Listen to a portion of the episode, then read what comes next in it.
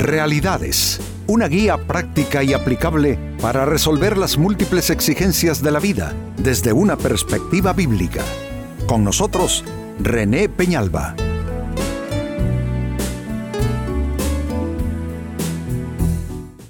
Amigos de Realidades, sean todos bienvenidos. Para esta ocasión nuestro tema, mentiras que te dices a ti mismo. Mentirnos, engañarnos, decirnos una cosa por otra, algo que no es, a todos nos pasa. Creo que no necesariamente obedece a maldad, sino más bien a Mm, yo diría, pobreza en la percepción, eh, pobreza en la autopercepción, la percepción de nuestros actos, de nuestras actitudes y también eh, una pobre percepción respecto a lo que nos rodea. Eso nos lleva a eh, simplemente elaborar versiones que no corresponden con la realidad y mentirnos, engañarnos a nosotros mismos. Pero amigos, aunque esto es natural, natural en el sentido de que los, humanos tenemos esta tendencia, por natural no entiendan aceptado, aceptable. Así es que, aunque esto es natural, no significa que sea lo mejor, porque creo que el apelar todo el tiempo a la verdad, a la, certeza de las cosas, siempre es lo mejor. Tanto es esto así, amigos, que Jesús en una ocasión habló de una manera, eh, yo diría que imperativa, y dijo, conoceréis la verdad y la verdad os hará libres. La verdad comienza con Dios mismo, con Jesucristo mismo. Él es la verdad. Pero en términos más amplios, en términos universales, eh, toda forma o toda eh, muestra o evidencia de verdad eh, trae bienestar a la gente. Eso significa que lo opuesto, que es la mentira, de alguna manera eh, apaga las luces. La mentira de alguna manera nos esclaviza. Entonces este es nuestro tema, mentiras que te dices a ti mismo.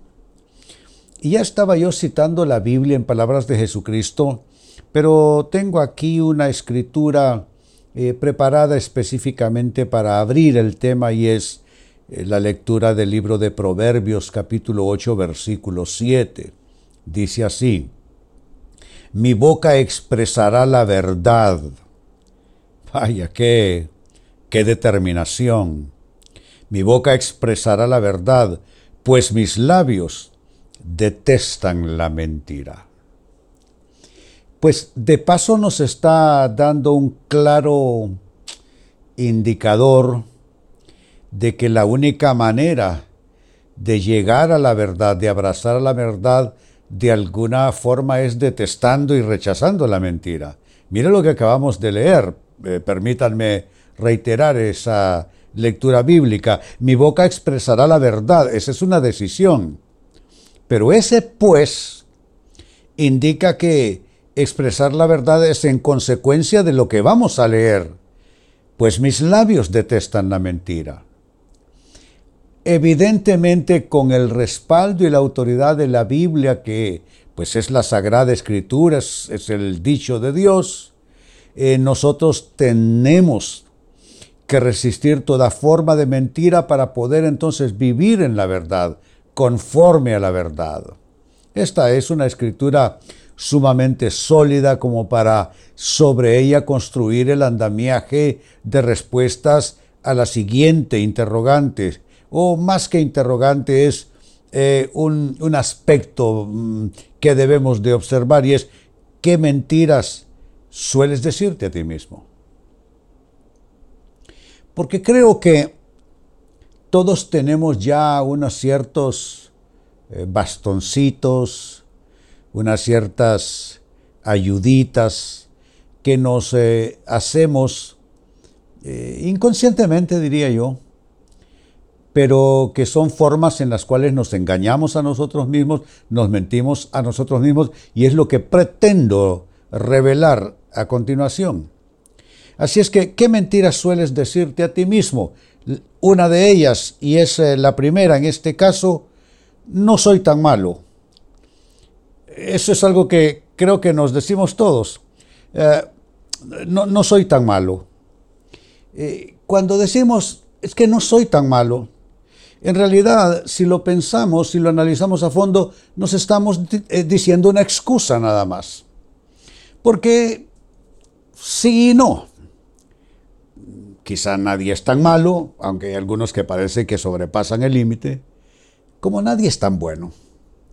Siempre tenemos cosas que mejorar, cosas de las cuales avergonzarnos y tenemos cosas de las cuales sentirnos sumamente satisfechos, que son cualidades, virtudes que tenemos. Pero usar eso como excusa, amigos, de cara a nuestros hierros, de cara a nuestras debilidades, a nuestras flaquezas y todo aquello que involucra pues equivocaciones de vida. Eh, simplemente querer cubrir eso con un es que yo no soy tan malo, esa es una forma de mentirse a sí mismo. Pregúntate, ¿has recurrido tú a esa salida o a esa manera de cubrir tus equivocaciones? Simplemente te estás engañando cuando haces eso. Así es que, en primer término, estoy diciendo que una mentira que quizás sueles decirte a ti mismo es no soy tan malo, lo cual es solo una, una excusa en qué sentido? Una excusa eh, autocondescendiente. O sea, lo que estás diciendo es que estás eh, condescendiendo contigo mismo, contigo misma. Eh, pero vamos, yo creo que es como más válido condescender un poco con los demás, con sus errores, pero usar esa condescendencia todo el tiempo con nosotros mismos básicamente significa que nunca vamos a poder cambiar, nunca vamos a poder mejorar. En segundo término, ¿qué otra mentira puedes eh, estarte diciendo? ah, que los demás tienen la culpa. ¿Cuántas veces he escuchado yo que alguien más tiene la culpa? Ah, es que son los demás. Es que es, mi jefe. Es que es mi esposa, mi esposo. Es que son otras personas. Pero eso solo es una respuesta de evasión. Eh, ¿Quién es el primero que intenta culpar o, o trasladar la culpa a alguien más? Adán. Cuando Dios le pregunta por su equivocación, Adán simplemente le dice, la mujer que me diste por compañera, pues ella me dio a comer del árbol. Y yo, yo fui una víctima y yo solamente comí. Y en ese sentido no solamente culpa a Eva, su mujer, pero culpa también a Dios por habérsela dado. Creo que son eh, eh, eh, formas de, mentirnos, de, de autoengañarnos, que debemos de ir ya descubriendo, yo digo señalando, censurando, como para comenzar a ser un poco más eh, íntegros con nosotros mismos, más honestos, más transparentes. Y como dije en un programa, en un tema eh, que va muy bien a la par de este, pues eh, decir a las, llamar las cosas por su nombre. Pero decir que los demás tienen la culpa es solo una respuesta de evasión. En tercer lugar, y sigo sumando, ¿qué otra mentira puedes o sueles decirte a ti mismo? Bueno, es que también esto yo he escuchado bastante. Hay quienes dicen, es que yo no lo hago por maldad, sino es que soy débil, lo, lo hago por debilidad. Esto se puede entender hasta cierto punto y hasta cierto punto no. Porque yo digo que es verdad en principio que no todo lo malo que hacemos lo hacemos por maldad. En muchos casos, ciertamente es por debilidad, pero atención a esto. Cuando la debilidad se vuelve maldad, entonces ahí es un problema. ¿Y cuando la debilidad se vuelve maldad? Cuando se disfraza. Cuando tú sabes que tienes una debilidad, pues hombre, trabajas para fortalecerte en eso. Pero cuando solo lo vas usando como excusa y para cada error, cada equivocación, cada desliz que cometes, tú dices, es que eh, no lo hago por maldad, lo hago por debilidad, entonces estás cometiendo un serio, pero muy serio error. En principio eso te cierra el paso, no vas a poder transformar e, ese aspecto que te está eh, complicando la vida. Eh, dos, no vas a poder encontrar respuestas oportunas porque pues el que no se está diciendo la verdad no tiene cómo hallar salida. Y tres, que de cara al cielo esto no te va a ayudar. Porque si en todo caso se tratase de una debilidad, entonces confiésasela a Dios. Pero una confesión en arrepentimiento no es lo mismo que una debilidad eh, disfrazada. ¿Te das cuenta?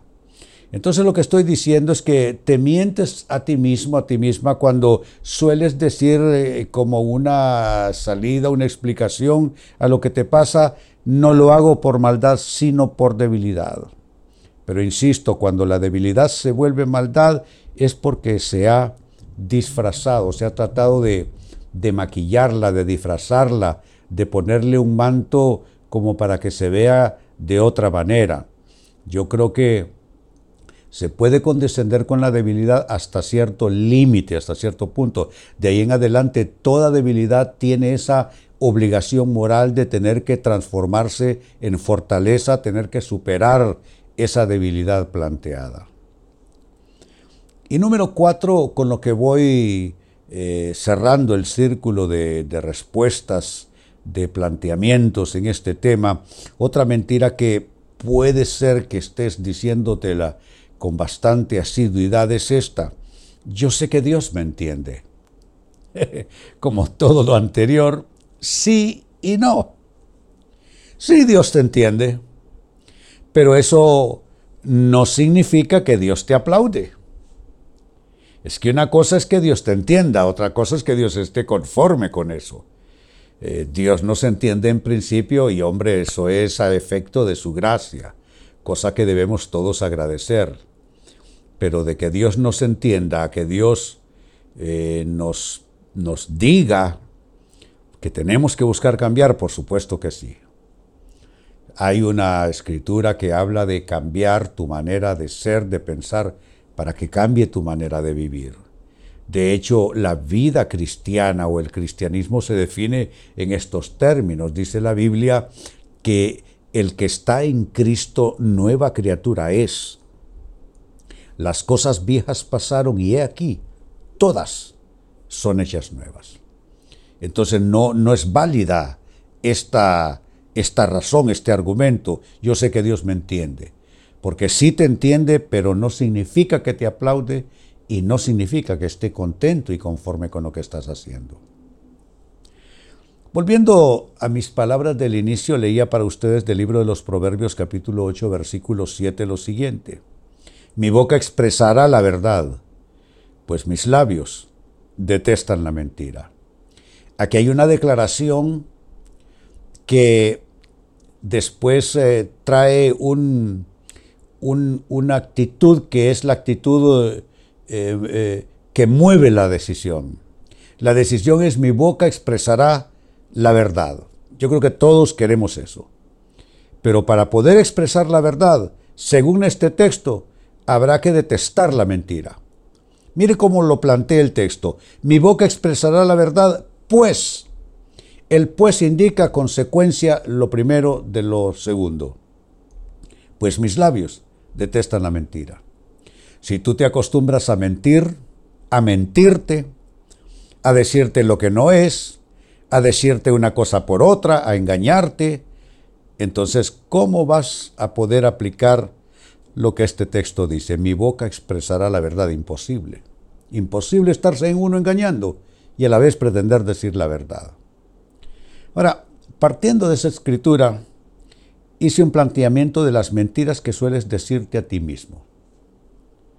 Son cosas que yo he escuchado hasta la saciedad.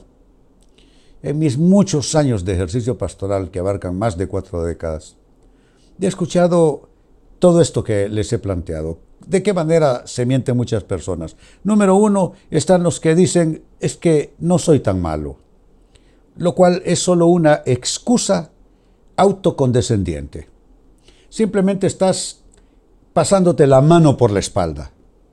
en vez de darte una palmada hacia adelante hacia el cambio. En segundo término, no están los que se mienten diciendo eh, los demás tienen la culpa. Los demás provocan que yo haga esto. Lo cual es solo una respuesta de evasión, una respuesta evadida. Eso comenzó con Adán y eso terminará hasta el último de los seres humanos, porque parece ser una tendencia espiritual y moral de los seres humanos. Culpar a los demás como una respuesta, como eh, una respuesta escapista de nuestra parte. En tercer lugar están los que dicen es que yo no lo hago por maldad, sino por debilidad, lo cual es cierto. Pero hay que tener esto en cuenta, que la debilidad se vuelve maldad cuando se disfraza solo para salir bien del asunto. Y número cuatro están los que se dicen, yo sé que Dios me entiende como una forma de, de relajarse. Yo sé que Dios me entiende.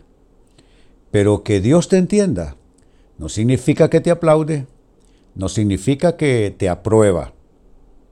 Así es que ahí está. Creo que debemos nosotros de, de tomar en seria consideración, comenzar a, a descubrir estas, estas tretas que hacemos nosotros mismos, que son tretas mentirosas, para poder entonces caminar en la luz, caminar en la verdad.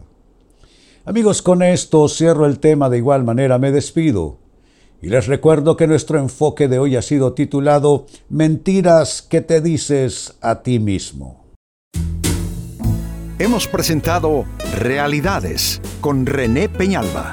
Puede escuchar y descargar este u otro programa en rene-penalba.com.